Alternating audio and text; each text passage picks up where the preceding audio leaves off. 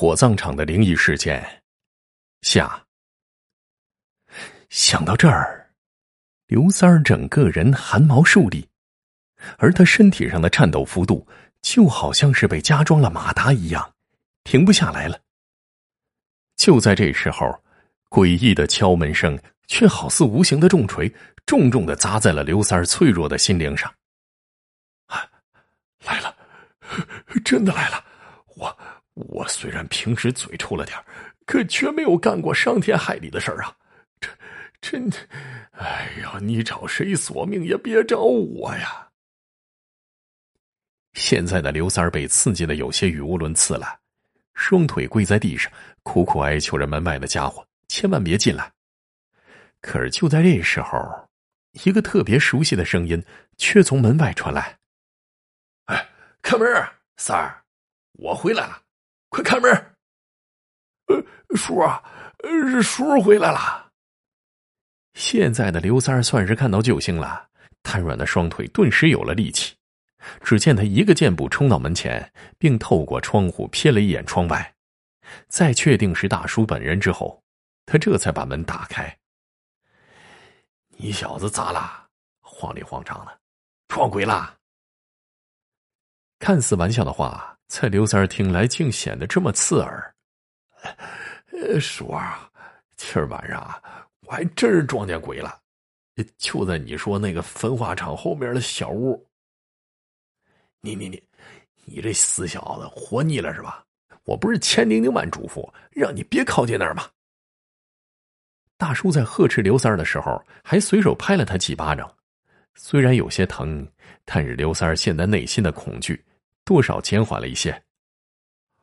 我呢，一直不想和你说，虽然你撞上了。那我就和你讲讲，原来在咱们火葬场里啊，曾经丢过一具尸体，是个男孩的尸体。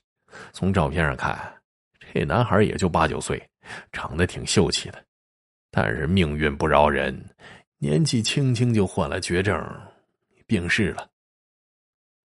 说到这儿，大叔顺手从烟盒里抽出一根烟，叼在了嘴上。这人死了，家属就把尸体送到咱们火化场来焚化。可是就在尸体准备往焚化厂推的时候，却发现这尸体不见了。嘿，这下子可把家里人给急坏了，赶快发动所有人开始找。最后呢，这尸体就在焚化厂后面的小屋里找到了。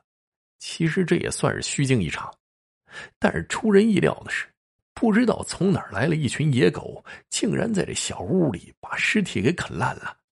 那画面啊，真是惨不忍睹啊！后来为这事儿，咱厂长还被死者家属给告了。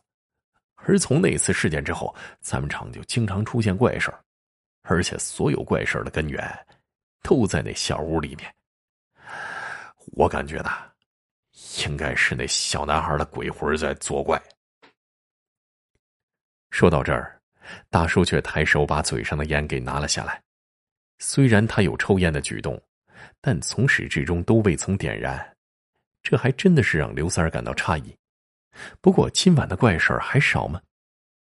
正在他俩聊天的时候，刘三儿的手机却突然响了，来电显示上写的居然是王大叔。哎，不对呀，这王大叔不就在面前坐着吗？既然如此，又怎么会打电话呢？在疑惑的驱使下，刘三儿接通了电话。随即，在电话的另一端，则传来了王大叔那粗重的声音：“小刘儿，怎么样？今儿晚上没发生啥怪事吧？”听到这儿，刘三儿整个人宛若受到了晴天霹雳一般，眼神赫然朝着面前的王大叔望了过去，却是能清楚的看到，此时正坐在他面前的王大叔，正在静静的注视着他呢，嘴角的笑容是那么诡异。透过微微掀起的嘴唇，刘三甚至还能看到那若隐若现的獠牙。除此之外，对方那只捏着香烟的右手，不正是之前在小屋的门板上见到的那只暗绿色的鬼手吗？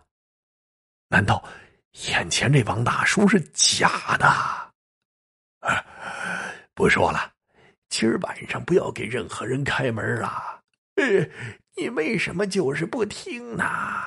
哎，眼前这王大叔的嗓音变了，变得尖利，变得阴冷，变得诡异。